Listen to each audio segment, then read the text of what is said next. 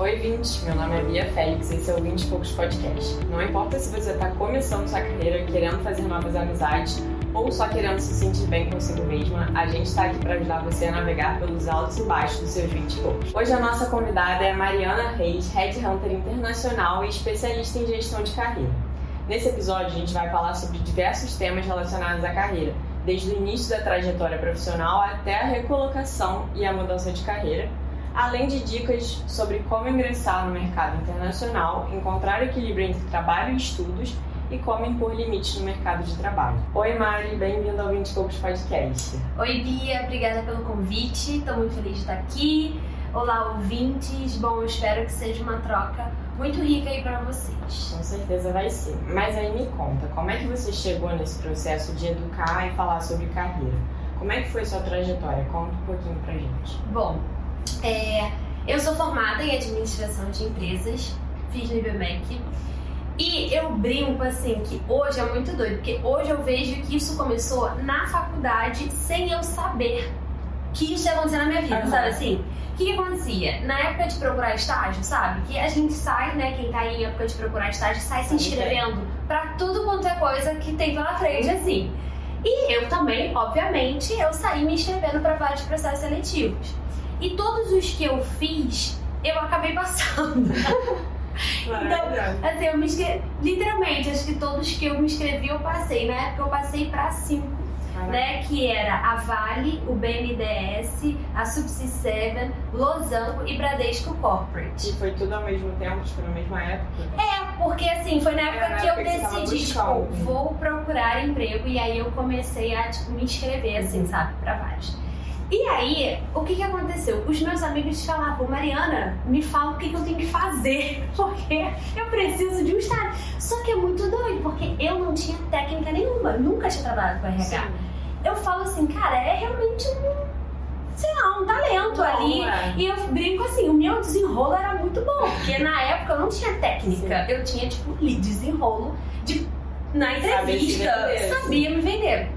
E aí era muito engraçado eu brinco que os meus primeiros mentorados, os meus primeiros alunos foram os meus amigos da faculdade, sem eu saber uhum. o que, que eu tava fazendo. Mas era assim, Mariana, tem uma entrevista amanhã vai ser com RH. O que, que eu falo? Aí eu falava, olha, eu falei isso, isso, isso, fiz isso, isso, isso, faz e vê se dá certo. Aí eles iam e dava certo. Mariana, agora com gestor, o que, que eu faço? Falei, cara, agora ó, eu fiz isso, isso, isso. Vê lá, faz a mesma coisa e vê se dá certo. E aí dava certo. E aí eu comecei a ajudar vários, assim. E eu brinco que foi aí que começou os meus primeiros alunos, assim, mentorados. Mas para resumir a minha história, eu escolhi começar na Subsea 7, que era uma multinacional de óleo e gás. É, por que, que eu escolhi essa empresa? Porque quando eu entrei, era, eu via, quando eu fui fazer a entrevista, era gente falando inglês passando para um lado, aí tinha gente falando francês, aí tinha alemão, e eu sempre fui louca com essa questão internacional. Falei, cara, eu gostei desse lugar, desse ambiente internacional. E eu comecei minha carreira lá em RH, cuidando do programa de estágio, de trainee, de jovem aprendiz, os programas nacionais e internacionais. Então, eu de fato comecei a ter técnica no assunto. E aí, beleza, fui efetivada nessa empresa e depois eu fiz uma transição para Ipiranga, sabe? Empresa Ipiranga. E aí eu fui para a área comercial. E aí eu já deixo a primeira dica aí para quem tá nos 20 e pouco. Todo mundo falava, Mariana, comercial é a sua cara. Você precisa trabalhar na área comercial. E eu em dúvida de RH e comercial. Falei, não, todo mundo certo, sua cara. Porque RH, as pessoas me falavam, RH vai sempre manchar seu currículo. Uma vez que você trabalha com RH, você nunca vai conseguir trabalhar com outra coisa. RH é sempre o que ganha menos. E de fato, é. ele ganha menos às vezes do que uma área comercial que ganha por comissão. Sim. E de tantas pessoas ouvirem falar, ouvirem falarem na minha cabeça, eu tinha 21 anos, 20 eu acho eu falava, cara, tá todo mundo falando, tipo, eu vou ver o que, que tem nessa área comercial. E aí eu fui pra Ipiranga na área comercial. Eu falei, cara, vou tirar essa dúvida. E quando eu fui pra área comercial, eu brinco que eu fui pra área comercial para eu ter certeza que o RH era o meu lugar. Porque eu fui, performava bem, não tinha problema nenhum, mas aquilo não me preenchia. Eu sentia falta daquilo, né? E eu falei, cara, é o RH. E aí vem a primeira lição da minha vida em relação à carreira, e eu tinha 21 anos. É, eu achava até que é, o que comercial eu ia gostar. Na minha cabeça, eu falava, cara, acho que rola, acho que tem a ver comigo. Sim. E a primeira lição é que a realidade de trabalho que a gente cria na nossa cabeça, na prática, é muito diferente. Então, muitas vezes a gente tem muitas dúvidas do que fazer e a gente acha que a gente tem certeza absoluta que gosta de certas coisas, que eu falo, gente, esquece. Você só vai ter certeza quando você sentar lá trabalhar de 8 da manhã às 5 horas da tarde. Isso. Então, a melhor forma de tirar dúvida, se você tá em dúvida, eu acho que eu gosto de A, B ou C, é testar. É ir pro mercado testar A, B ou C. Porque é só na prática que você vai saber. Se eu não tivesse ido para a área comercial, talvez eu ia estar hoje, depois de oito anos, me questionando: putz, mas será que é RH mesmo? Mas e a área comercial? Será que eu não tenho que testar? Então, a minha recomendação é: tá na dúvida? Testa. E aí, só para terminar minha trajetória, fui para a área comercial, falei, cara, não é para mim. Mas essa época que você foi para a área comercial era estágio ainda ou já era? Era, era efetivado, porque eu já tava eu tinha acabado de me formar, assim. É porque as pessoas acham que você só pode testar também no estágio, né? Não, tipo, gente. Só o período da faculdade é o que não. você tem. Quando você se forma, você já tem que ter decidido. Não, imagina. A gente tem que. Eu acho que a gente tem que testar até a gente se encontrar. É. Eu acho que a gente tem que testar porque é aquilo. É, tem uma frase do Arthur Bender que eu gosto muito que ele diz assim: não existe paraíso para quem não sabe do que gosta. E o que, que essa frase é interessante? O testar é eliminar opções para chegar mais perto do que você não gosta. Sim. Se você não sabe o que gosta, mas se você já sabe do que você não gosta, bate palma, porque você já está mais perto do que você gosta. Eu penso muito assim, muito. Eu sempre faço essa eliminação na minha vida. Exatamente. Então é sobre testar. Uhum. Porque uma vez que você encontrar o que você gosta, você vai achar. É, tem uma, uma frase também que é de um. Se, vou te falar para ver se você já vai falar. Que é, é do. Gente, como é que é a frase mesmo? É do Alice no País das Maravilhas. Sabe? Ah, Aquela. Nossa. Calma aí, calma aí que eu vou lembrar. É... Lembrei. Quem não sabe, é, quem não sabe, para quem não sabe para onde vai, qualquer caminho serve. Eu gosto muito dessa frase e eu uso muito nos meus treinamentos quando eu falo de carreira também, que é para quem não sabe para onde vai, qualquer caminho serve. Por quê? Ficar testando a vida inteira é ficar pegando caminhos aleatórios a vida inteira. E é deixar também as pessoas decidirem o seu caminho por você, né? Porque Exatamente. Você indo pra tudo, por exemplo, é, se você tivesse a opção de, sei lá, conciliar mais no estágio na época que você passou. Imagina, ah, passei em 5, vou testar os 5. Exato. Aí você vai sendo manejado ali por aquelas pessoas e você não tá indo pro, pro caminho que você quer. Então também, né, precisa testar, precisa, mas também precisa chegar no momento que você fala, ah, o que, que eu quero agora? Exatamente. E o que eu falo assim, é, em relação a essa frase, não tem problema você não saber qual caminho que você quer pegar. A gente sempre vai ter vários caminhos. Se você hoje tá aí se questionando, Mariana, beleza, mas eu não sei qual o caminho que eu quero, eu falo, tá tudo bem. O problema começa quando você não sabe qual é o caminho que você quer pegar e você não está preocupado em achar a resposta. Aí o problema começa. Porque se você não tem a resposta ainda, mas você está preocupado em achar a resposta, tá tudo certo, faz parte do processo. Uhum. Eu dei cabeçada, eu fui lá, cara, era comercial, peguei um caminho que teoricamente é errado, mas que funcionou pra eu me achar de novo. É. Então valeu de alguma coisa aquele momento, não foi um momento desperdiçado, né? Como Ex exatamente. Então, assim, é super, super válido. Aí depois da Ipiranga, enfim, eu tava infeliz ali, eu queria, uhum. é, vou, sei lá, fazer outra coisa. Eu acabei passando para o mestrado em Barcelona, então me mudei para Barcelona, fiz o um mestrado em gestão de carreira, em, em, gestão de projetos. Comecei a trabalhar lá em uma startup com uhum. visto do master. É, eu recrutava, era headhunter para Louis Vuitton, Sephora, Dior, o grupo Inditex, Zara, Bershka, Massimo Dutti, Bimba e Lola. Eu recrutava designers, merchandiser, buyer, todas as vagas corporativas, eu não fazia vaga de loja. E essa experiência, para mim, conversa muito com o que eu faço hoje. Porque a minha atuação como headhunter global, eu entrevistei gente, literalmente, de todos os continentes. Eu participei desse intercâmbio de talentos. Então eu fiz recolocação, a mais exótica, assim, de diferente que eu fiz foi, eu achei um candidato em Bangladesh, um designer de vestidos premium, e fiz a recolocação dele para o grupo best-seller na época, que é na China, em Pequim. Uhum. Então eu achei candidatos na Hugo Boss, na Itália, e fiz a recolocação para um grupinho de techs. Então eu participei muito desse intercâmbio de talentos. E foi falando com muitos candidatos, né, e tanto do outro lado da moeda, como recrutadora global, que eu pude entender. Eu falei, cara, é isso. Eu consigo ajudar as pessoas de o que, que elas têm que fazer para chamar a atenção do recrutador. Uhum. Como se posicionar no mercado de trabalho para chamar a atenção, né, para conseguir o seu objetivo. E aí a vida foi caminhando nesse sentido. Então, essa experiência em Barcelona, eu fiquei dois anos lá, quando eu voltei para o Brasil, continuei trabalhando com eles daqui 100% online. Uhum. E aí eu comecei a empreender no Brasil com as minhas mentorias e cursos, ensinando o outro lado da moeda. Legal. Mas hoje eu faço os dois. Eu uhum. sou headhunter, sou recrutadora e tenho todos esses serviços e produtos e cursos em gestão de carreira. Mas é Ficou longo, né? é assim que a gente gosta. Quando você aplicou para o mestrado, você já aplicou com uma mente de, ah, eu quero ser recrutadora, quero ir para essa área? Você já tinha decidido isso? Não, gente, não tinha decidido. A única coisa que eu tinha na minha mente é que eu queria voltar para a área de recursos humanos. Uhum. Eu meio que fui sabendo que eu queria voltar para a área de recursos humanos. Mas eu não tinha, e olha, por isso que eu falo, gente. Testa, porque a minha vida inteira, até eu entrar nessa oportunidade como headhunter, eu sempre falei, eu não quero fazer recrutamento de seleção. Eu, não, eu falava, eu não gosto de recrutamento de seleção. Eu gosto de treinamento e desenvolvimento. Uhum. Eu gosto de, da parte de RH estratégico, de gestão de talentos, de treinamento e desenvolvimento. Eu não gosto de recrutamento de seleção. Eu falava assim.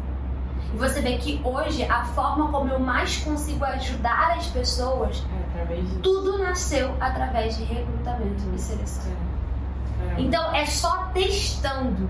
Se você tá com a dúvida, entenda uma coisa: a melhor forma de tirar sua dúvida profissional é tirando da cabeça e indo para o mercado testar é aplicar, é conseguir um estágio, é fazer um freelancer com aquela área, é trabalhar de graça com alguém que já faz aquilo, mas que vai te dar a oportunidade de conhecer aquilo. Sim. Testem. Mas aí você falou que voltou para o Brasil e ainda continuou trabalhando para startup e aí teve um momento que você decidiu empreender, né? Qual foi assim, esse turning point, assim, que você falou, ah, não, agora é o momento de eu realmente abrir meu próprio negócio, quero atuar né, fazer minha própria empresa, como é que foi? Muito legal essa pergunta, porque é outra questão que muita gente me pergunta, Mariana, CLT, CLT ou empreender? O que, que é melhor? E eu já fui os dois, então eu sei o babado todo dessa questão aí. Pode até responder se você tiver é, resposta. Acho que tá junto da sua pergunta, assim. Quando eu voltei para o Brasil, eu não tinha, eu, eu não tinha vontade, me, me, me, incomodava a ideia de ter que ficar presa a uma empresa, uhum. sabe? É, e aí eu comecei a empreender na época com meu pai, uhum. que eu comecei a. Ele tinha uma empresa de consultoria e eu comecei a organizar a empresa dele. É, ah, e e primeiro eu fiquei meio de back, back office, assim, sabe? Organizando tudo, dando uma ajuda. E eu sempre tive vontade de ter uma empresa de consultoria. Uhum. Só que na época eu tinha 24 anos, 25 anos. Só que eu me achava muito nova. Falei, gente, o que, que eu com 25 anos vou vender que sou consultora, sabe? Uhum. E cara, eu preciso de experiência, sabe? Eu não tenho como simplesmente é, né, fazer isso. Então a minha ideia era ter a empresa com ele e ganhar experiência e futuramente eu me apresentaria para o mercado dessa forma. E aí, gente, veio o quê? A pandemia. Ah, ou seja, voltou um pouco antes. Então. Não, eu voltei antes da pandemia. Ah, tá. É, eu voltei antes, já tava eu já estava aqui na pandemia. pandemia. É. O que foi novidade para muita RH e muita empresa na pandemia foi de recrutar 100% online já era minha realidade há uns três anos. Eu sempre fiz todos os processos seletivos para todas essas marcas 100% online. Ah, imagino que tenha sido um grande diferencial. Muito! E aí eu consegui ajudar várias empresas aqui a, a adaptar. Perfeito, perfeitamente. Aí veio a pandemia, eu falei, gente, o que que vai. Aí é o grande turning point da minha vida, uhum. na pandemia. Porque eu tava com a empresa do meu pai, tipo assim, com meu pai, né? E aí a gente começando a movimentar os projetos, veio a pandemia todo. Todas as empresas suspenderam os projetos, porque claro. não tinha como. Aí o que, que aconteceu? Eu fiquei sem nada. Eu falei, cara, eu, eu literalmente, gente, eu falei, cara, que péssima decisão eu tomei. Porque eu não tô com empresa, eu não tô, poderia estar numa empresa, né? Home office, se eu estivesse na pandemia, eu falei, Sim, cara, eu tomei é. uma decisão errada. Foi aí que a minha vida mudou da água pro vinho e foi a melhor encontro. Aí que eu acho que eu encontrei meu propósito. Foi nesse ponto. Porque o que, que eu fiz? As minhas, os meus amigos, eles tinham uma referência de que eu poderia ajudá-los com o currículo LinkedIn. Uhum.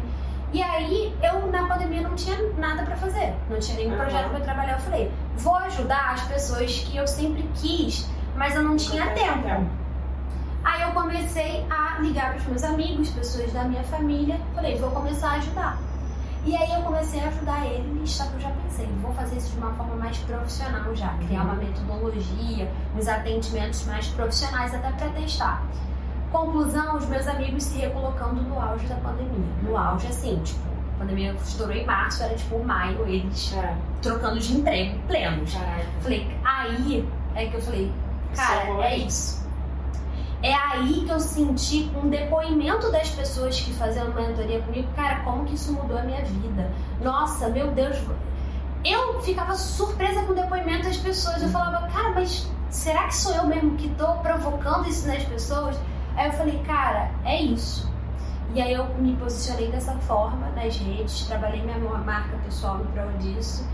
E isso virou uma empresa. Nossa, demais. Sozinha, entende? Eu já nem tenho mais negócio uhum. com meu pai. Isso virou palestra, workshop. Hoje eu já dei palestra em Barcelona em inglês disso. Eu fico assim, cara. Hoje eu viajo o Brasil para falar de carreira nas instituições de ensino, presto serviço para empresas. Então foi meio que assim. Disso que você falou, eu peguei duas lições assim que eu considerei muito importantes, que acho que as pessoas podem né, valorizar mais esses aspectos. O primeiro é a rede de apoio, porque você validou sua ideia, né, quando você ainda estava na faculdade com seus amigos, porque acho que às vezes as pessoas ficam assim, muita gente fala isso. Amigo não apoia, quem vai apoiar é um desconhecido. A, amigo apoia sim, gente. O amigo de verdade apoia, vai te apoiar, vai te ajudar é, então você usar seus amigos. Vamos usar seus amigos. você, né? É, ajudar seus amigos dessa forma, validando uma ideia muito legal. E também o momento que, que foi o seu turning point foi o momento que você não tinha nada, assim. Que é uma coisa que eu vejo muito comum nas pessoas que, né, estouram, que crescem, assim. Ah, caraca, como essa pessoa chegou onde ela tá hoje, você pergunta a ela, sempre nesse momento que ela não tem nada, tipo quando ela não tem mais medo de, de ter nada a perder, porque aí é realmente quando ela tá pronta, né, para mais. Eu sinto muito isso. Perfeito. É, eu encontrei meu propósito numa crise. Onde um momento de crise. Um momento que me tiraram tudo, teoricamente. E foi ali onde eu me encontrei. Então valorizem esses momentos de momentos crise. Ruins. É, os momentos ruins nos transformam muito, muito. né? É, e três lições dessa. Vou compartilhar com você aí três lições dessa fase uhum. que eu acho muito importante para todo mundo, né, que está aqui. O primeiro é, é quando que foi a minha virada de chave? Quando eu comecei a falar a minha verdade. Quando eu me permitir estar em um estado de vulnerabilidade, é que a minha vida mudou. Se eu tivesse um conselho para me dar alguns anos, com 20 e poucos anos, uhum. eu falaria isso para mim. Eu falava: não demora para começar a comunicar a sua verdade. Fala o que você sente, fala o que você quer, fala, é, bota para fora. Uhum. Outra coisa que eu falaria para mim: não subestime o seu conhecimento. É. Com 25 anos, eu tava subestimando meu conhecimento falava, cara, o que, que eu vou falar para alguém? Você acha que só vai ter valor se você tiver uma empresa, né? Que a empresa precisa validar o seu valor. Exato. E assim, não subestime o seu conhecimento realmente no sentido de, cara, você tem alguma coisa que pode ajudar outra pessoa. Todo mundo aqui. Uhum. Não tem ninguém que não tenha. Cada um tem uma vivência, cada um tem uma história e o que você tem pode impactar e vai a outra pessoa. Com 26 anos, eu estava atendendo mentoria. A minha carteira de clientes era mais 50 anos. Eu atendia executivos que saíram da, do, do PDV, que a gente chama, né? Que é o processo de demissão voluntária, da Petrobras. Gerente geral de recursos humanos. Eu lembro que quando ela, ela foi recomendada a minha mentoria para ela, eu atendi o filho dela. Aí ela falou, cara, que que é essa menina, filha? Eu preciso dela. Foi assim mesmo. Comecei, aí eu fui atender ela. Eu lembro que ela era minha musa do RH. Uhum. Ela sabe disso, né? Ela era minha musa do RH. E eu lembro que eu falava, eu liguei pro meu pai e falei, pai, o que que eu vou fazer, falar nessa mentoria? O que que eu vou fazer? Eu fiquei uma semana sem dormir direito. Foi na, foi na casa dela, foi um pouquinho antes da pandemia até eu acho. Eu falei, gente, o que que eu vou fazer? E aí, o meu conhecimento, ela gostou tanto que ela começou a me indicar para todos os executivos. Ou seja, literalmente eu comecei e falei: não, vou atender jovem porque é a minha praia é. e tal, me sinto confortável. Era o contrário. Eram executivos, assim, com 60 anos, mais velhos que, que o meu pai e, assim, super se identificando. Então, não subestime o seu conhecimento. E uma coisa que você falou muito importante também é: os seus amigos sabem o que você faz. É, porque às vezes a gente esconde, né? A minha carreira, ela, a minha empresa, ela começou dessa forma. Por que, que eu comecei a fazer mentoria? Porque eu fui convidada para fazer uma live no Instagram, aonde eu criei um Instagram com zero pessoas, porque eu tinha vergonha. Hoje as pessoas me veem lá, nossa, falando super. Gente, a minha primeira live eu fiz a questão de criar um Instagram com zero pessoas, porque eu tinha vergonha de fazer. No seu. É, no meu. Falei, não tem como eu fazer o meu. né? Aí eu criei um com zero pessoas. Aí lá eu chamei os meus melhores amigos. Falei, gente, vai me dar uma moral, porque assim, a pessoa que me convidou já, já se arrependeu. Porque ela viu ali eu com zero pessoas, né? Falou, o que, que essa menina tá fazendo? Falei, vai lá, pelo amor de Deus, tinha que dar uma pessoalzinho lá, né? Aí eu chamei. Quando acabou a live, os meus amigos falaram assim, Mariana, o que, que é isso? Mas como é que você sabe isso? Da onde você tirou isso? Pelo amor de Deus, me ajuda, preciso de você. Eu falei, gente, mas como assim? Eu sempre fiz isso. É o negócio de mostre seu trabalho. Eu sempre fiz isso. E aí eu falei, cara, eu falo isso para os meus alunos mentorados. Posicionamento profissional começa dentro de casa. Quem dorme e acorda com você sabe quem é você profissionalmente, sabe o que você faz. Porque hoje tem um monte de gente que poderia estar te ajudando e não está porque não sabe da sua intenção profissional. Se o seu, os melhores amigos do bar do final de semana, pai, mãe, filho, família, se eles sabem quem é você profissionalmente e a sua intenção, o que você quer, eu falo que essas pessoas vão trabalhar para você 24 horas por dia de graça. É. Elas vão estar te representando por onde elas passarem. É a melhor publicidade, né? A família, os amigos. E foi isso que começou a acontecer, porque meus amigos começaram, carreira, não sei o que, Mariana, eles começaram a me trazer clientes. Porque com eles eu fiz de graça, mas aí depois eles, cara, tem fulano e tal. Aí começou assim. Então se posicione para os seus amigos, comunique a sua intenção profissional. Legal. Mari, muitas pessoas nos seus 20 e poucos estão, assim, completamente perdidas em relação ao que fazer na trajetória profissional e ao mesmo tempo ficam muito ligadas nesse negócio de preciso encontrar meu propósito. Quais técnicas ou ferramentas você daria e recomendaria assim para a pessoa identificar os interesses dela e auxiliar nessa escolha de carreira? Perfeito. É, primeiro, gente, é saber que não existe fórmula para achar propósito. As pessoas acham, às vezes me perguntam no Instagram, Mariana, o que, que eu faço para achar o propósito? Eu falei, gente, se descobrir a fórmula, me fala, porque eu acho que não existe. Uhum. Se existe, não tô sabendo. Mas eu acho que existem caminhos que te ajudam a encontrar essa resposta. Que eu vivi isso na pele também. Então, o primeiro caminho é investir no seu autoconhecimento.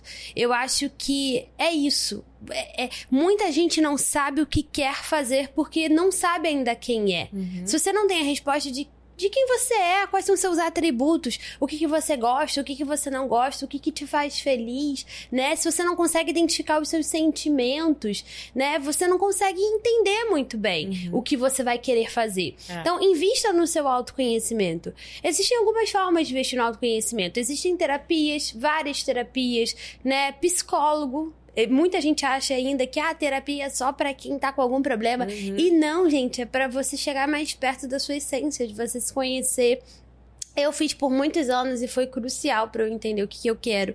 Leituras, né? Tem gente que gosta de meditação, de yoga, de esportes. Eu acho que tudo isso traz você para estar em contato com você mesmo. Sim. Atividade física, leituras que te façam refletir. Então, primeira coisa é investir nesse caminho. Segundo é se observar.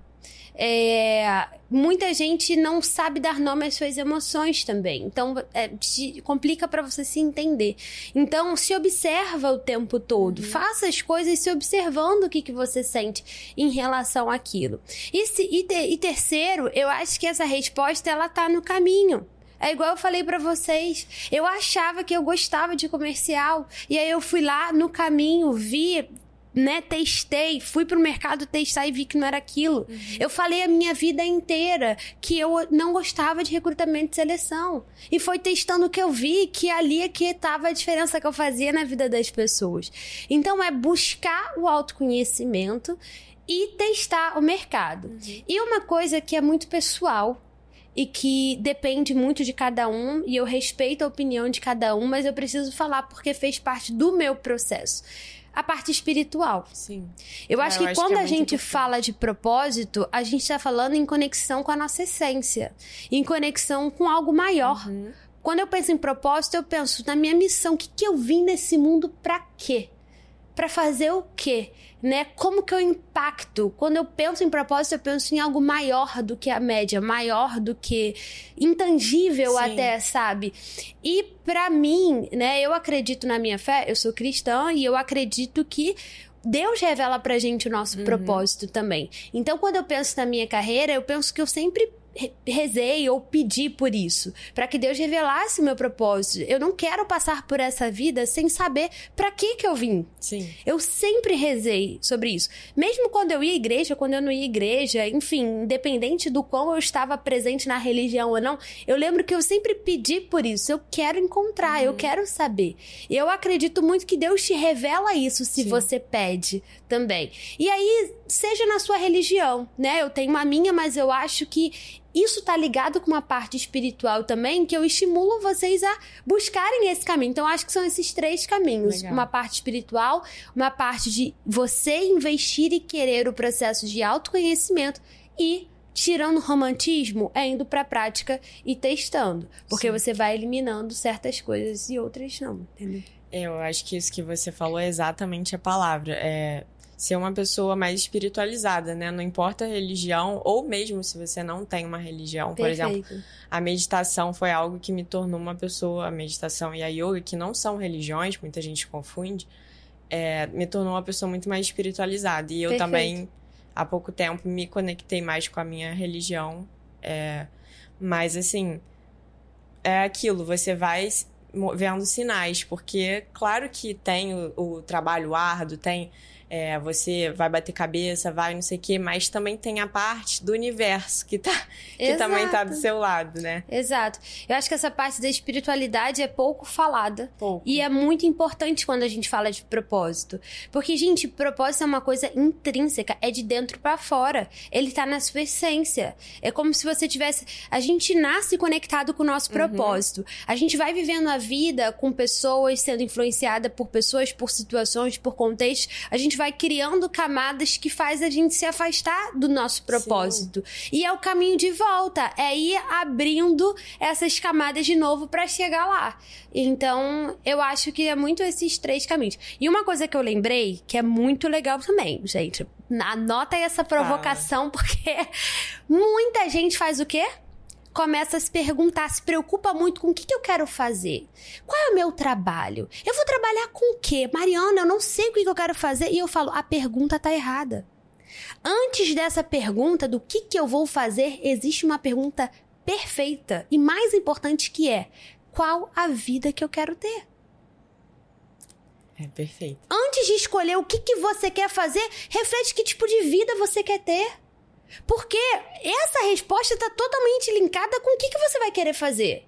Porque você pode querer ter uma vida luxuosa de viajar nacional, internacional três vezes por ano. Você quer se vir, você se vê se vestindo de salto alto, bolsa de marca e tal, nananã. Beleza, é isso que você quer? Você vai estar tá muito conectado com que tipo de trabalho você quer ter, né? Ou não, Mariana, eu quero uma vida tranquila, eu quero fazer isso, eu quero me vestir dessa forma, é dessa forma que eu me sinto é, confortável. Beleza, existem várias funções que podem alimentar esse estilo de vida, né? Então, é muito importante essa pergunta também. Ela vem antes, junto, mas vem antes do que, que eu quero fazer. Só que muita gente se questiona o quê? O que, que eu quero fazer, não que tipo muito de vida eu quero ter.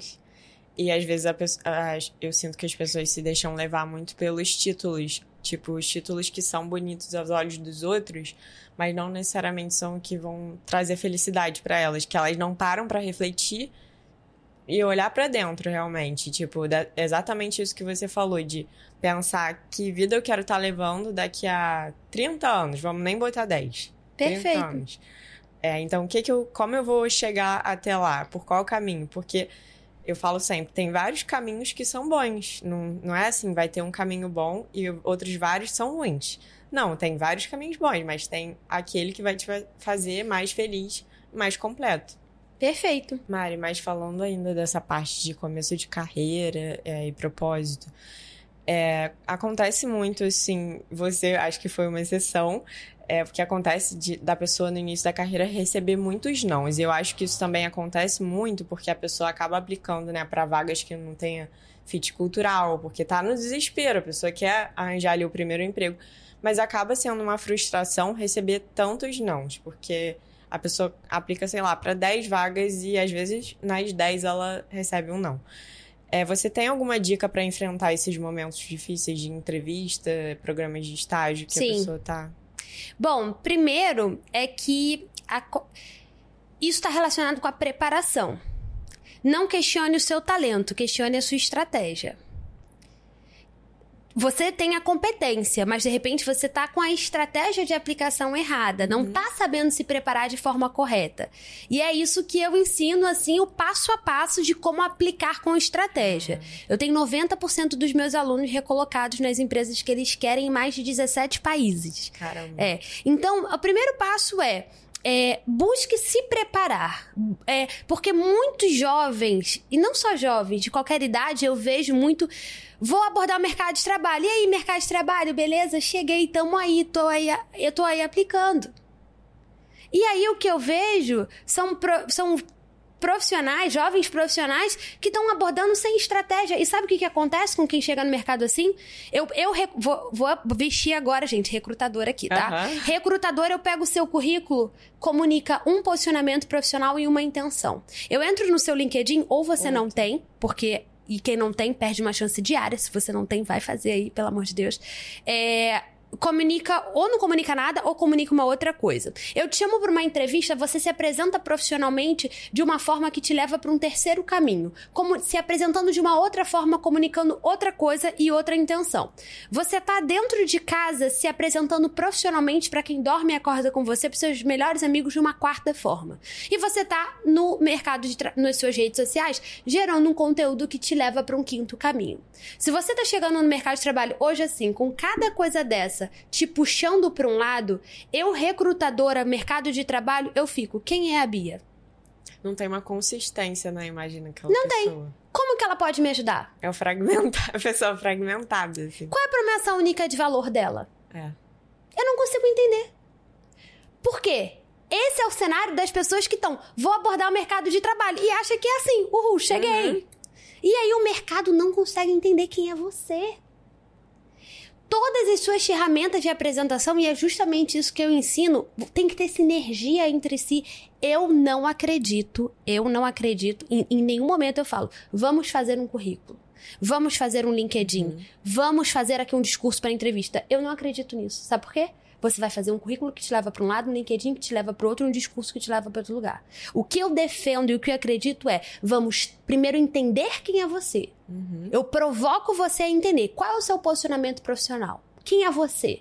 Quais são os seus atributos? E depois é, vamos traduzir o seu posicionamento profissional para todas as suas ferramentas de apresentação. Uhum. Porque aí elas vão ter sinergia. Aí eu vou pegar seu currículo, opa, entendi. Entrei no seu LinkedIn, reforça o que eu vi anteriormente. Opa, entendi. Te chamo para entrevista, você crava um discurso no meio que reforça o que eu vi no currículo, o que eu vi no LinkedIn, fica muito claro quem é você e o que, que você quer. E às vezes a pessoa não é nem a melhor da sala, né? A que melhor sabe se vender, se comunicar. Gente, tirando o romantismo, quem passa na entrevista não é quem foi para Harvard, é. quem tem 5 mil línguas. Quem fez e aconteceu, foi e voltou. Quem passa na entrevista é quem tem a maior sensibilidade para entender o que, que a vaga precisa e sabe se vender da melhor forma. É uhum. autovenda. Sabe fazer uma melhor curadoria da sua própria história para entregar o que, que a vaga tá precisando.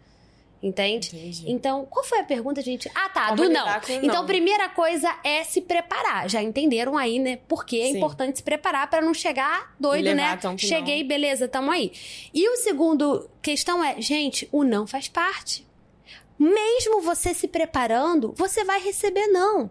E o que eu falo para os meus alunos, os meus mentorados é o seguinte: se você recebeu não, agradece também por quê? Você, eu tenho certeza que depois dessa experiência você já vai estar tá mais próximo da, da, da, que você quer. Porque cada processo seletivo é uma experiência de se você passou muito bem. Se não passou, você aprendeu, você testou seu discurso, você tem uma oportunidade de pegar o feedback e melhorar ainda pro uhum. próximo. Então, assim, não desanima, faz parte receber não. Faz super parte. Agora, é dedicar um tempo para se preparar. O quanto que vocês estão se dedicando? É. Procurar trabalho dá trabalho. Entende? É, ainda mais quem não tá, assim, a, a pessoa que tá empregada, então, é uma jornada dupla, mas a pessoa que tá desempregada buscando um trabalho, ela passa o dia inteiro fazendo isso. Assim, estagiário, então, tem uhum. muita coisa, muito, são muitos processos, né? Sim. E assim, eu sou RH, mas eu tenho que falar, indicação vale ouro. É. Então, o quanto que você está investindo em uma Na estratégia de ativar a sua rede. Eu tenho certeza que hoje tem alguém que possa estar tá querendo te ajudar, só não está te ajudando porque não sabe da sua intenção. Então comunica, ativa, comunica a sua intenção para sua família, para os seus pais, para os seus amigos, namorado, enfim, comunica, porque essas indicações podem te ajudar muito. É. Qual dica que você daria, assim, para as pessoas fazerem networking mesmo, mas sem parecer interesseiro que você está querendo alguma coisa em troca? Porque eu sinto que as pessoas ficam muito inseguras de fazer um networking, porque elas sentem. Ah, tudo bem, você vai é, se comunicar, mandar uma mensagem para alguém no LinkedIn. Vamos supor que você nunca falou na vida. E aí vai parecer interesseiro, mas tem aquele jeito, né? Porque as pessoas também estão ali para ajudar. Ah, o ser humano é prestativo, eu penso assim. Perfeito. É, nem tudo é uma relação de troca. Às vezes a pessoa realmente está disposta a te ajudar e você está ali com medo de mandar uma mensagem. Qual, é que, qual a dica que você daria para a pessoa fazer um networking mais eficaz? Assim? É, eu acho que primeiro é entender o que, que é networking. Porque é. muita gente não entende. Acha que networking é contatinho. Falei, gente, contatinho é contatinho, networking é networking. networking é relacionamento. Então, o que, que é um networking digno? Relações de troca. Uhum. O networking, eu te ajudo e você me ajuda. Não é só pedir e Sim. não é só dar. É uma relação de troca, né? É, então, é, eu acho muito importante. Quanto mais jovem você entender isso, melhor. Networking é um dos principais pilares da sua carreira. Ele pode te abrir muitas portas. Quem está estudando com você hoje, do seu lado da faculdade, amanhã será o diretor de uma empresa é. que você quer trabalhar. Então é para olhar para dentro da sua sala de aula hoje na faculdade, enxergar como meu colega muito bem, mas é ativo para sua carreira, é ativo, tem valor imensurável esse valor. Então, adiciona todo mundo no LinkedIn, mantém esse, esse networking perto de você de alguma forma. Aproveita a sua instituição de ensino para se envolver com todas as experiências uhum. acadêmicas que ela puder te proporcionar, porque uma das coisas que você vai ganhar, além de experiência para colocar no currículo, é networking. É. Né? Então, eu acho que dicas para networking, sempre se atenta a isso. O que que conectar pessoas em comum? Você está sabendo que uma pessoa poxa, quer trabalhar com certa coisa? Você conhece alguém que é bom naquilo? Fulano, vou te apresentar um, um, um, amigo que é muito bom, acho que pode contribuir para esse seu momento. Essa pessoa vai sempre lembrar de você com gratidão. Com e quando acontecer o contrário, ela vai falar com você. Então, é essa relação de troca. E uma dica aí que você falou de LinkedIn, vou dar uma uhum. dica de LinkedIn.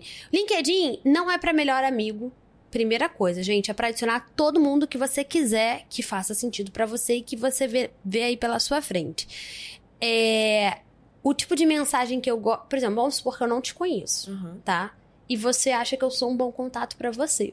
Eu vou te falar porque eu recebo muito como headhunter e, e pela minha atuação, e eu tenho vontade de responder é esse tipo de mensagem que eu vou te falar agora. Porque eu recebo muito e eu, eu realmente eu, não me desperta muito interesse uhum. responder algumas. Mas, tipo assim, quando eu recebo uma mensagem dessa, pra uma pessoa que você não conhece, assim, Olá, Mariana, tudo bem?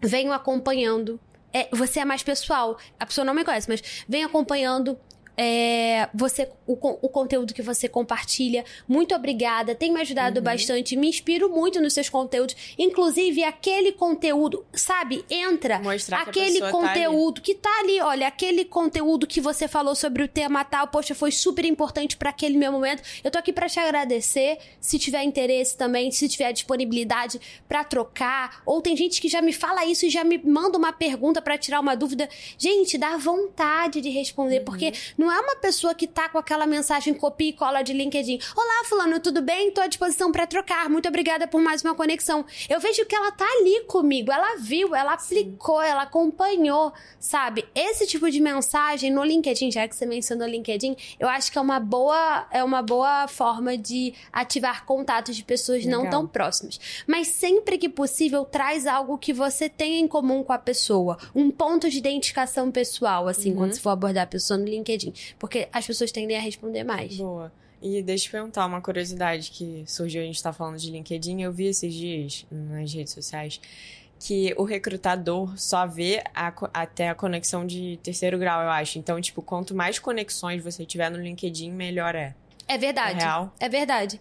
É, quanto mais você, quanto mais você amplia a sua rede, mais o algoritmo trabalha ao seu hum. favor e mais pessoas conseguem entrar em contato com você. Entendi. Mas não desanimem, por quê? Quando você não tem LinkedIn, você está criando seu LinkedIn agora, isso acontece muito. Mariana, eu não estou conseguindo adicionar as pessoas, porque o LinkedIn ele te trava um pouco. Então, quando você abriu o LinkedIn agora, adicionou algumas pessoas, ele vai deixar você adicionar, eu não sei qual é, mas tipo assim, 20. Uhum. Aí ele vai deixar parar. Aí no dia seguinte você adiciona mais um pouco. Você vai aos poucos. Uhum. Mas não desanima, porque é assim mesmo. Ah, tá. Quanto mais pessoas você tiver na sua rede, mais você vai conseguir adicionar pessoas, entende? Legal, legal. É. E, gente, tipo assim, cara, eu falo assim: se você não tem LinkedIn, você está perdendo uma oportunidade diária de ser contactado e encontrado por recrutadores no mundo inteiro. Eu porque... consegui um emprego na Suíça pelo LinkedIn. Viu? Gente, aí, ó, depoimento. É, quem me segue Melhor sabe depoimento. História.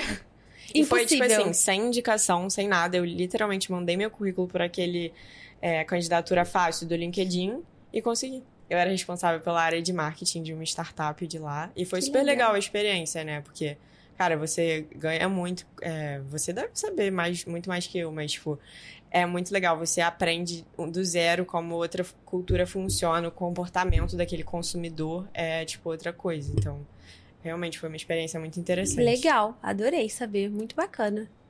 É, Mari, mas assim, a gente tá falando sobre o início de carreira, é, só que eu sinto, assim, que as pessoas, hoje, né, principalmente a minha geração, a gente tem muito essa ideia de achar que tudo tá tarde demais já. É. Então, se você tá com 21 anos entrando na faculdade, já é tarde demais. Se você tá com 25 anos querendo trocar é, o tudo que você fez até hoje, querendo mudar de carreira, já é tarde demais, porque você já tá, sei lá, 5 anos no mercado de trabalho. Embora você vá trabalhar mais 50, você acha que é tempo demais, que você não pode fazer isso. É, qual conselho que você daria para as pessoas que estão nessa recolocação e com medo, né, de abandonar o, que ela, o caminho que elas já trilharam, as pessoas que ainda são jovens? Gente, você, se você tem vinte e poucos, você tá com esse pensamento, pelo amor de Deus, já pode parar de ter, porque assim, a palavra do mercado de trabalho é ressignificar. Ressignificar. Eu atendo profissionais com 50 anos, mudando de carreira agora. Mais 45, 40 anos. De fato, falando sobre mundo corporativo é um dos principais temas. A pandemia trouxe muito isso, ela provocou isso, porque na pandemia a gente teve uma grande revisão de crenças e valores. Muitas pessoas refletiram e pensaram e quiseram mudar de carreira. Uhum. Então isso está muito comum. Isso eu vejo como profissional que está muito sendo, sendo muito mais bem aceito pelo mercado, mais falado, mais aceito mesmo. Para profissionais de mais 45. Então, imagina para quem tem 20 e poucos anos. Então, assim, fiquem muito tranquilos, principalmente nessa fase. É para vocês se preocuparem com tudo, menos com isso.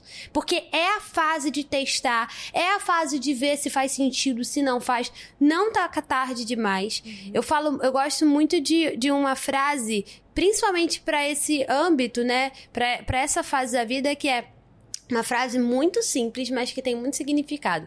Respeite as estações. É. Tudo que vem antes do tempo vai embora antes do tempo também. Eu tô vendo muito jovem quebrando a cara do mercado porque tá querendo pular etapa. É mesmo. Porque tá querendo é, é, agarrar oportunidades que ele não tem condição, ele não tem maturidade. Uhum. Se você pega um fruto para você comer antes do tempo, tá ruim não tá maduro, não tá legal. Então respeite as estações e entenda que cada fase, eu acho que é aproveita ao máximo cada estação que você tá. Você tá na faculdade hoje, cara, suga essa faculdade ao máximo.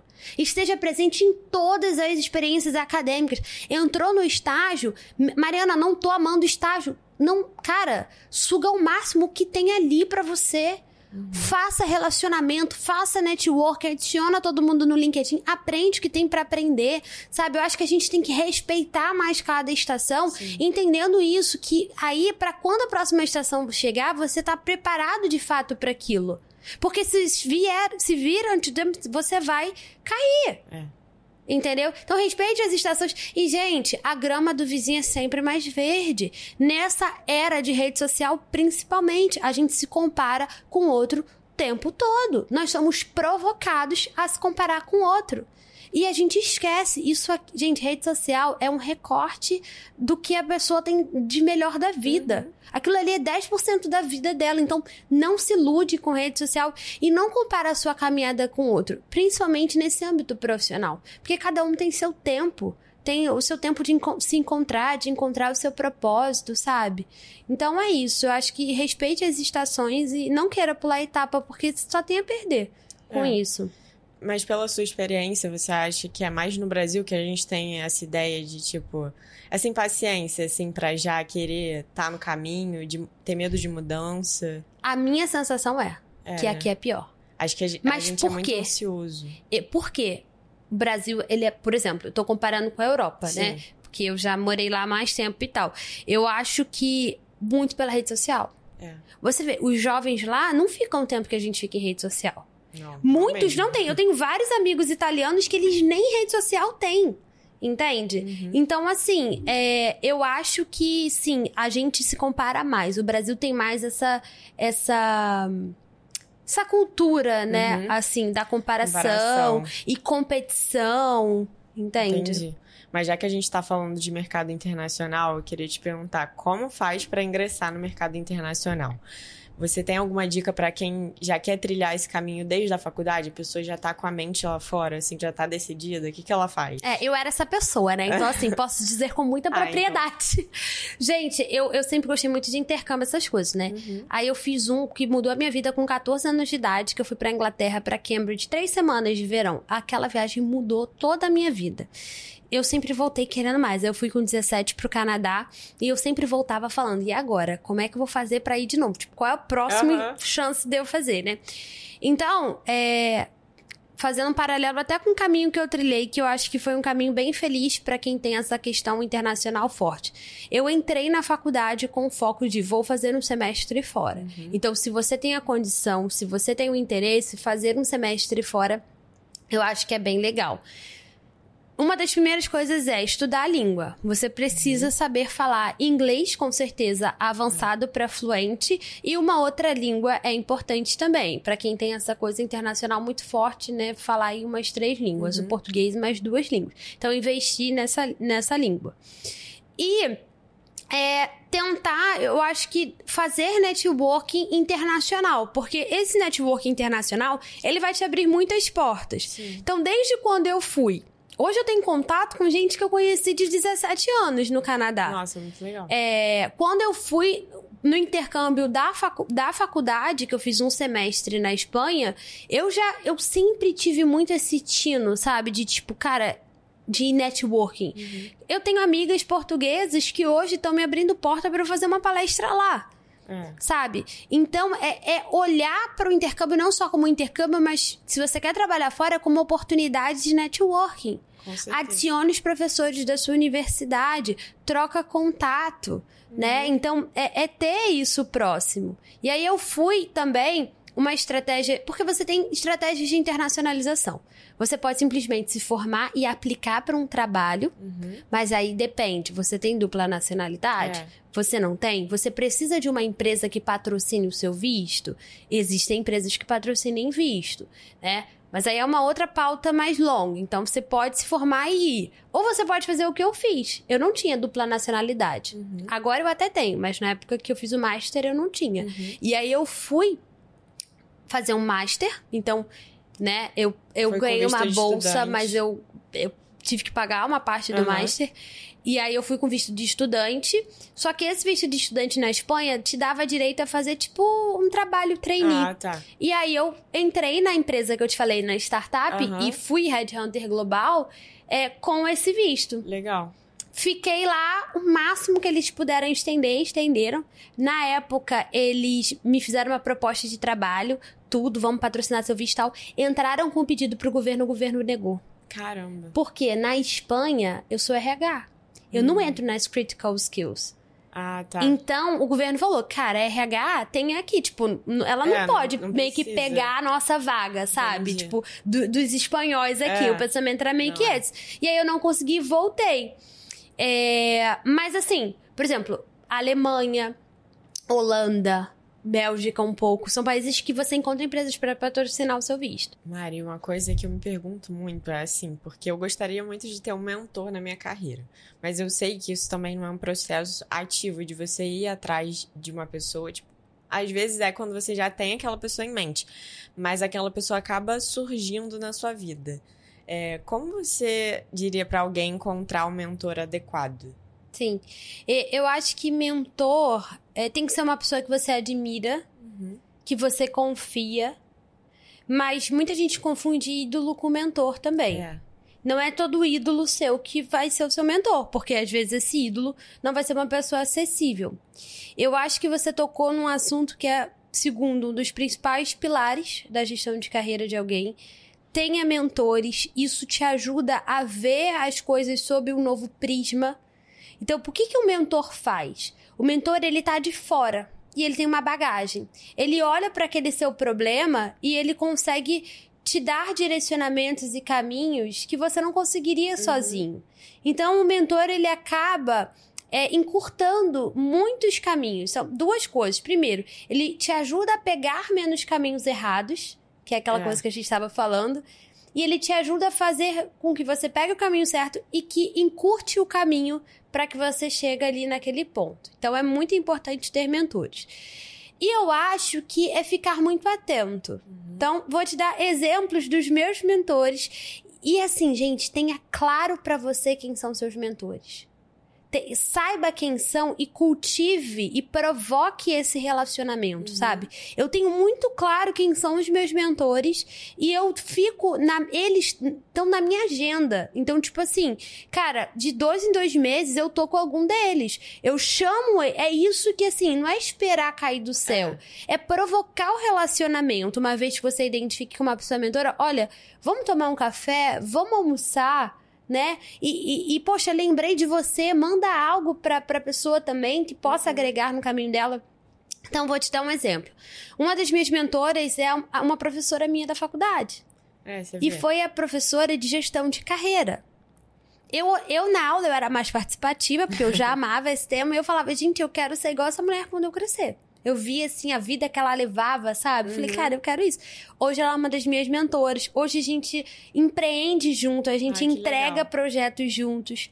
A minha primeira chefe do estágio é uma das minhas mentoras. Sim. Tava falando com ela ontem, a gente ia almoçar ontem, aí não deu, a gente tá marcando pro final de semana né? É, então, a minha primeira chefe, para mim, foi uma referência Uhum. profissional. É, eu tenho outros mentores que eu conheci na caminhada. Uma vez fui num evento e, e conheci a pessoa. Uhum. Só que é isso. Eu acho que muitas pessoas perdem a oportunidade de ter mentores porque não provoca o relacionamento. Não é assim, a pessoa aparecer na sua vida e ela tem que adivinhar que ela é, É. sua mentora e ela chegar pra você e te perguntar: Tipo, Oi, ser- você quer que eu seja seu mentor? Isso não existe. Nunca vai acontecer. Então, assim, eu tava num evento, vou dar um exemplo. Uhum. Tava num evento, já tinham me falado, poxa, essa pessoa pode contribuir com a sua trajetória e tal. Conheci, eu fui, peguei, posso pegar seu número? Poxa, a gente tem muitas coisas em comum, a gente tem muita sinergia. Aham. Você topa? Eu convidei. Você topa almoçar? Você topa tomar um café? Cheguei em casa, adicionei no LinkedIn, mandei mensagem: olha, poxa, muito bacana te conhecer. Então é você que tem que provocar esse relacionamento, né? Que as pessoas têm muito medo do não, né? Tipo, da pessoa dizer, ah, não vou te ajudar, não. No máximo ela vai dizer Gente, isso. pra você ter mentor, tem que ter cara de pau. É, tem que ter. Entendeu? Tem que ter cara, tem que ter vergonha. Não tá fazendo nada de errado. Se você fizer com educação, sem insistir, né? Uhum. Porque, poxa, você provocou um relacionamento, uma vez a pessoa não falou, também, né? Não vou ficar, porque de repente a pessoa não tá no momento. Mas tem que provocar, sabe? Com certeza. Gente, antes da gente terminar, eu quero lembrar de vocês de se inscreverem no canal, deixar seu like e também compartilhar com aquela pessoa que você acha que vai curtir esse episódio. Isso aí, gente.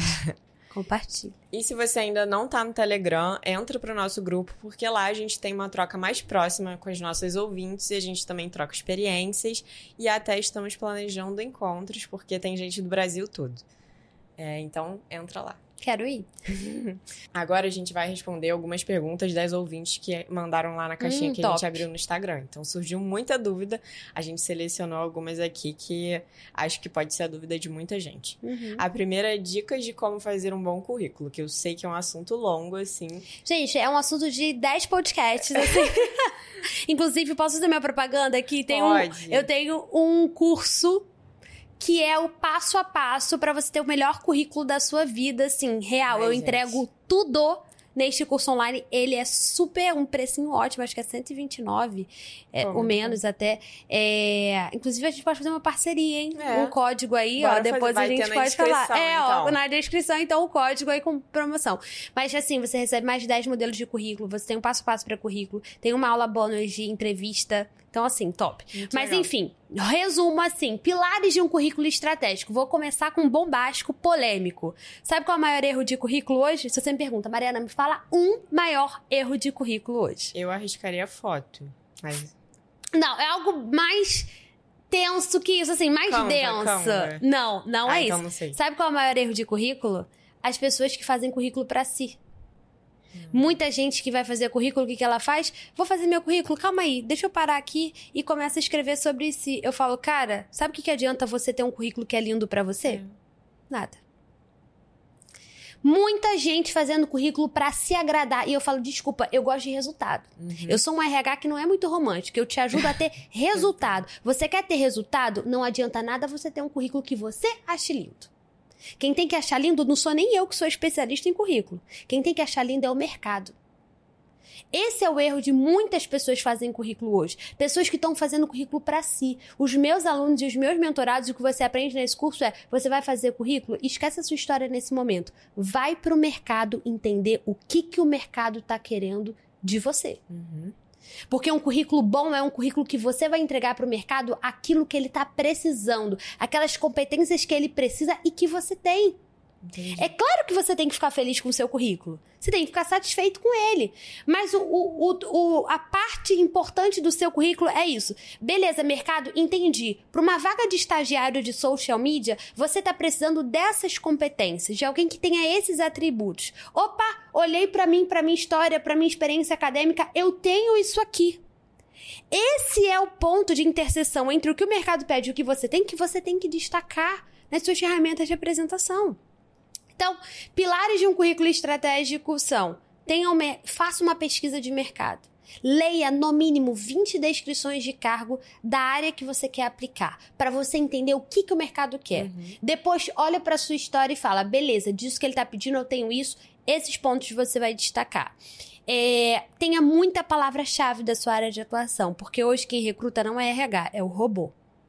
Se você não coloca a palavra-chave certa, você tá fora. Isso era uma pergunta também que surgiu na caixinha. É, como fazer agora com essa etapa inicial dos recrutamentos sendo por meio da inteligência artificial? Exatamente isso que eu tô te falando. É, a palavra Você né? conquista o robô colocando as palavras-chave certas. Uhum. E aonde que está essa palavra-chave? Na, na descrição, descrição, de cargo. Entendendo o que, que o mercado está pedindo. Por isso que eu falo, vai fazer currículo? Primeira coisa, esquece a sua história. Vai para o mercado entender. Abre um Word e vai trazendo todas as principais palavras-chave que você estiver vendo. Uhum. Porque o segundo passo é ter palavras-chave justamente para driblar aí o robô. E tem um currículo assertivo. Uma página. Tá começando a carreira? Não mais de uma página, né? E a parte mais importante do currículo que as pessoas mais pecam é como você descreve a sua experiência. Literalmente ela é te joga para cima ou ela te joga para baixo. Não, quando você a, fala, a experiência né? Mesmo. A experiência profissional ou experiência acadêmica. Uhum. Porque muita gente que tá começando aqui, Mariana, Não nunca tem. estagiei. Cara, bota a sua experiência acadêmica. Ao invés de colocar lá experiência profissional, você vai botar experiência acadêmica e você vai descrever. Se você tá aqui e você já fez um freelancer, juntou com uma amiga para ajudar a gravar alguma coisa, é, fez freela de social media, é, qualquer juntou com uma amiga para vender alguma coisa, mesmo que tenha sido informal. Gente, hoje toda experiência é válida. O é. mercado mudou. Não é mais experiência só que está na carteira de trabalho, que você tem que mostrar lá, não. Hoje tudo é experiência, os jovens estão empreendendo muito e Inclusive, o mercado está aceitando isso. Na internet, né? Porque acho que as pessoas às vezes ficam meio receosas. E esse último emprego que eu falei que eu consegui, eu consegui porque eu botei, eu fiz um portfólio é, explicando porque eu era criadora de conteúdo no TikTok. Eu fui contratada por conta disso. Eu fazia TikTok para a empresa, além de, das outras funções que eu tinha, porque as pessoas acham que não é um trabalho, mas alguém precisa fazer. Perfeito. E a, quem que sabe fazer? A geração que está inserida, que é consumidora, não só que está ali para vender alguma coisa, que também tem o olhar de o que que eu vou querer assistir.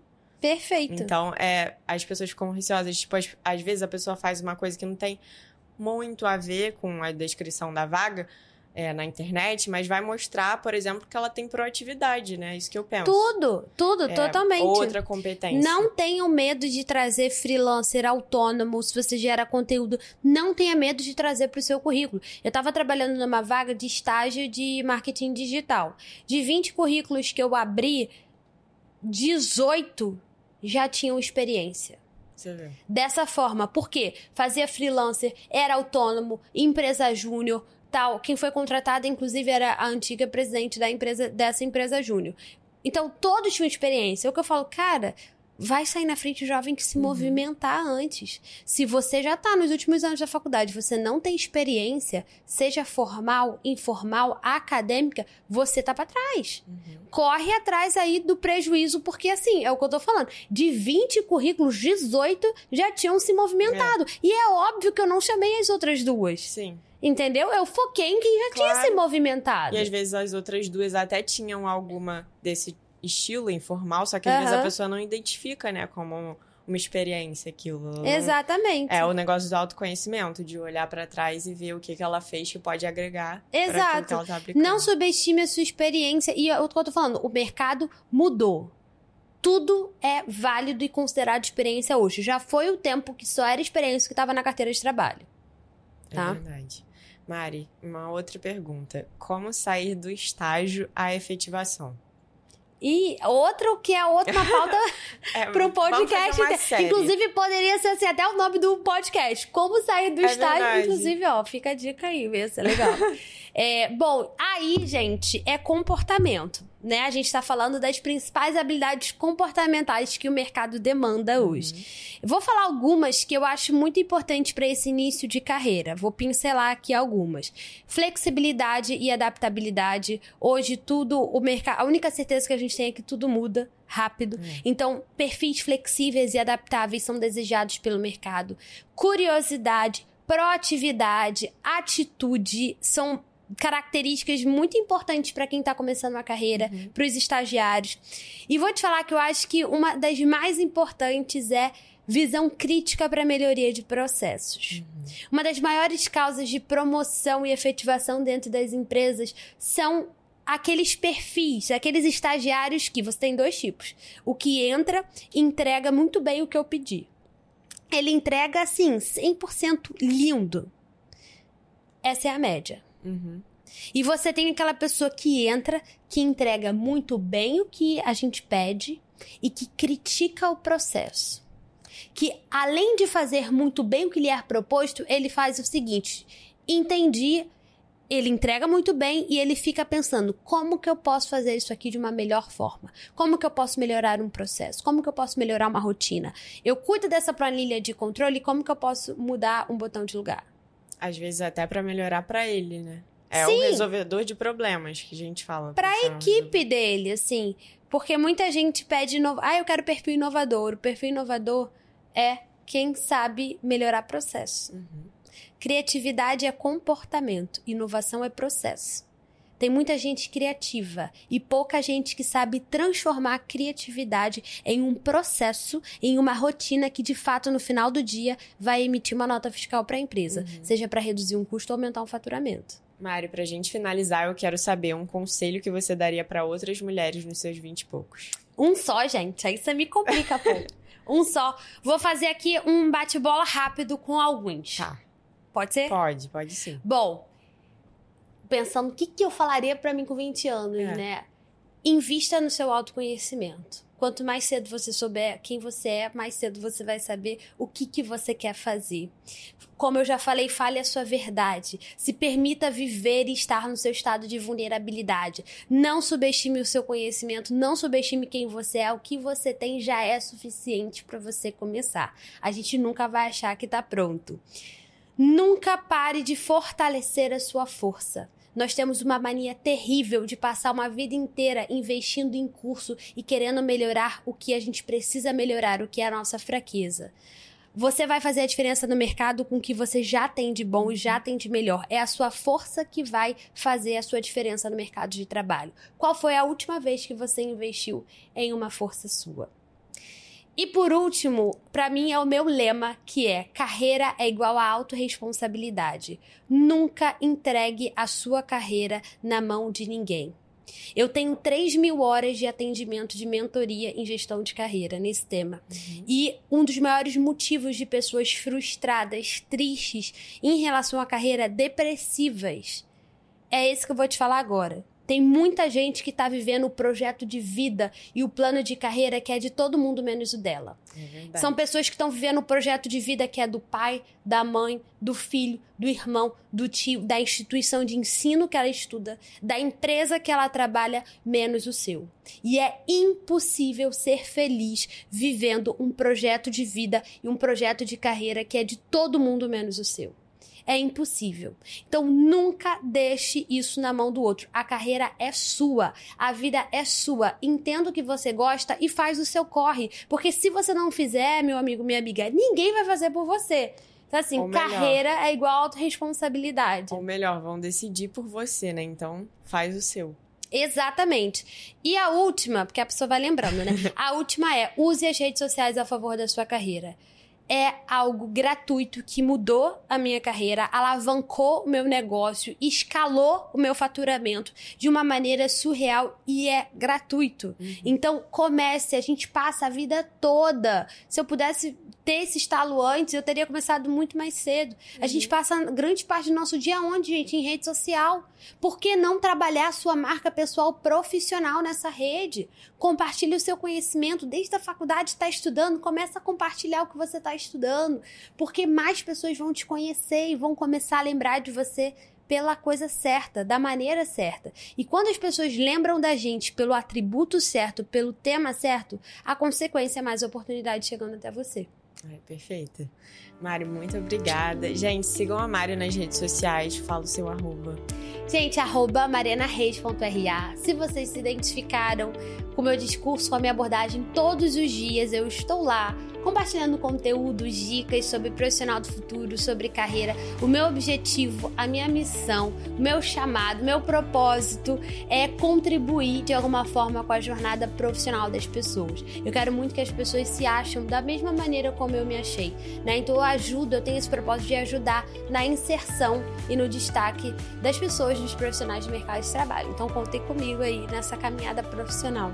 Muito legal, principalmente pra galera que acompanha 20 e poucos, né, que tá nessa fase de muita indecisão. Eu tenho certeza que o seu conteúdo ajuda muita gente. Ai, obrigada. Muito obrigada, Mari, por estar aqui obrigada nesse episódio. Espero que vocês tenham curtido assim como eu e compartilhem esse episódio com outras amigas que possam gostar também. Até o próximo episódio. Beijo, 20.